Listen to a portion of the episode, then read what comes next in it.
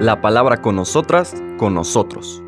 Una reflexión de la palabra cotidiana en diálogo con el acontecer de la comunidad universitaria.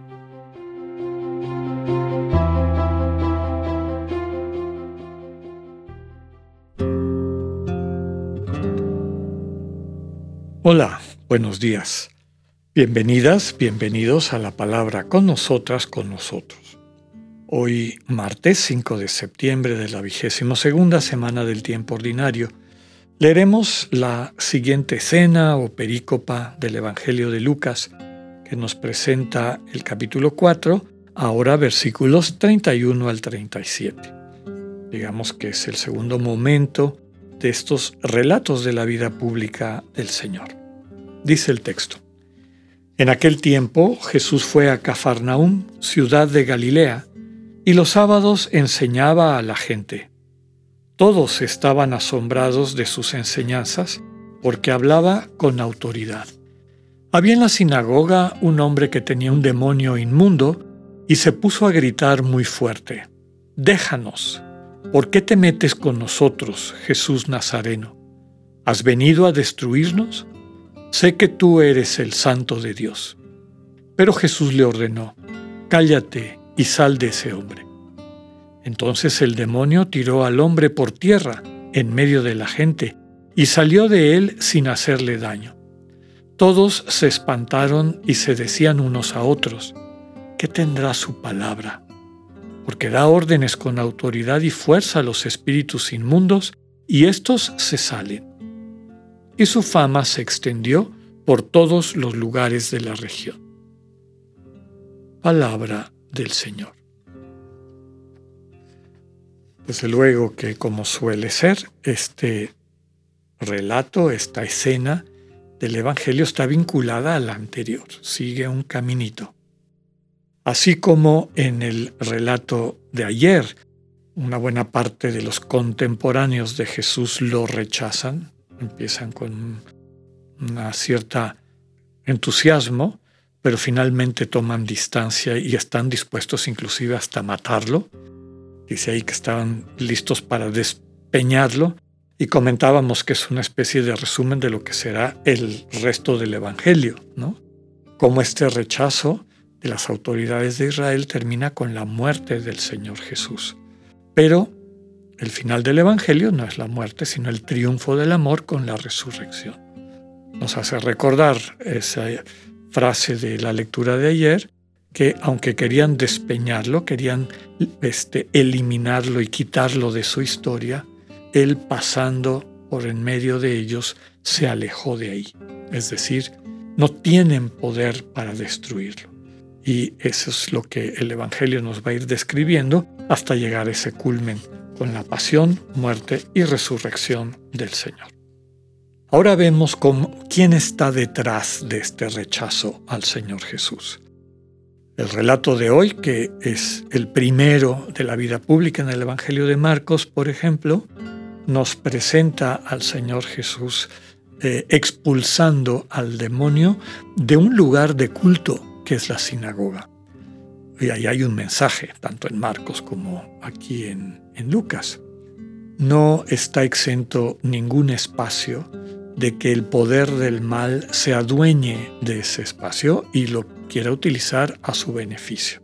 De hecho, una buena parte de la predicación del Señor Jesús es dejar desenmascarados estos, digamos, estas ideologías pseudo religiosas que en el fondo lo único que sirven es para alimentar egos egos que en su avaricia, en su eh, búsqueda de poder y de fama, terminan destruyendo a las personas bajo el pretexto de estar sirviendo a Dios.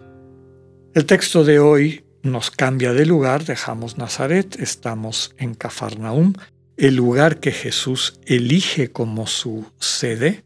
Ahí vivió una buena parte de su vida pública vida pública que se desarrolló en un territorio bastante reducido, lo que se conoce como el triángulo evangélico o triángulo del Evangelio, que podríamos ver como equivalente al cuarto nor occidental del mar de Galilea.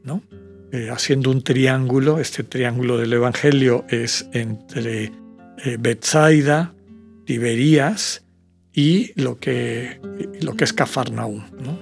Entre esas, el territorio que está dentro de ese triángulo era donde él desarrolló una buena parte de su predicación.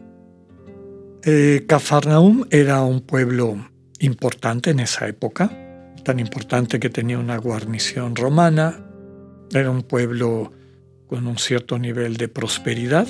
Eso nos permite entender por qué algunas personas de los alrededores iban a vivir ahí, no solamente el Señor Jesús, sino personas como Pedro y Andrés, su hermano, que eran de otra comunidad que se llamaba Bethsaida, y van acercándose a esta, este pueblo del norte del lago, donde había, digamos, mayores oportunidades económicas. El relato, como nos lo presenta Lucas, vinculado al anterior, como les decía, subraya qué es lo que lleva a la gente a oponerse a Jesús de Nazaret. Y es esta vinculación al mal espíritu. Rápidamente el, este espíritu inmundo, este demonio inmundo, como nos dice el texto, reconoce a Jesús y lo increpa, No nos molestes, déjanos, déjanos en paz. Eso no solamente lo dicen estos malos espíritus, sino todo todos aquellos, todas aquellas que están bajo su influjo. La presencia de Jesús es una molestia, es algo que echa por tierra sus proyectos, sus planes, etc. El mal espíritu reconoce que es el santo de Dios, es decir, el elegido de Dios, el enviado de Dios para liberar a su pueblo, como nos recordaba la lectura de ayer de Isaías. Este proyecto, esta perspectiva de lo que será la vida de Jesús, proclamar el año de gracia de Dios para que quienes están cautivos sean liberados, ciegos puedan ver, etc. El mensaje central de la lectura que acabamos de hacer es que la comunicación de Jesús tiene el poder de liberar del mal espíritu, de callar al mal espíritu y expulsarlo de la vida de las personas. El mismo texto lo dice así. Todos se espantaron y se decían unos a otros, ¿qué tendrá su palabra? ¿Qué es esto que Jesús comunica, que transmite? Y que cuando lo transmite lleva a la liberación de las personas que habían estado hasta entonces bajo el poder del mal, del mal espíritu, oprimidos, nos decía la lectura de ayer de Isaías, y encuentran una vida nueva. Las siguientes lecturas de esta semana van a subrayar en qué consiste esta vida nueva. Pero cuando nosotros abrimos el corazón para escuchar esa comunicación del Señor Jesús, quedan expuestos eh, los malos espíritus, como algún maestro de espiritualidad ha dicho, el camino de la santidad es contemplarte a ti mismo, a ti misma, frente al resucitado y, por contraste, ver todo lo que hay en tu vida que no es Él. Y dejarle a Él que destierre eso de tu existencia, de tu conciencia, de tu persona y te permita encontrar cuál es tu vocación, cuál es tu identidad como imagen de Dios. Tenemos esta imagen crística que el Señor nos permite descubrir y eventualmente planificar. ¿Qué es lo que exorciza? ¿Qué es lo que nos permite liberarnos de todo el mal que nos oprime? La comunicación, es decir, Jesús que se entrega, Jesús que se convierte en don en nuestras vidas. Tiene autoridad y fuerza para que estos espíritus inmundos sean expulsados de nuestras vidas, de nuestras conciencias, y que recuperemos nuestra libertad y condición de hijos e hijas de Dios. Termina el relato diciendo que su fama se extendió por todos los lugares de la región. Pidámosle al Señor la gracia de acoger esa comunicación que da vida, el Señor Jesús que se nos entrega, para experimentar la liberación y el camino de plenitud al que después nos conduce. Tengan un buen día, Dios con ustedes.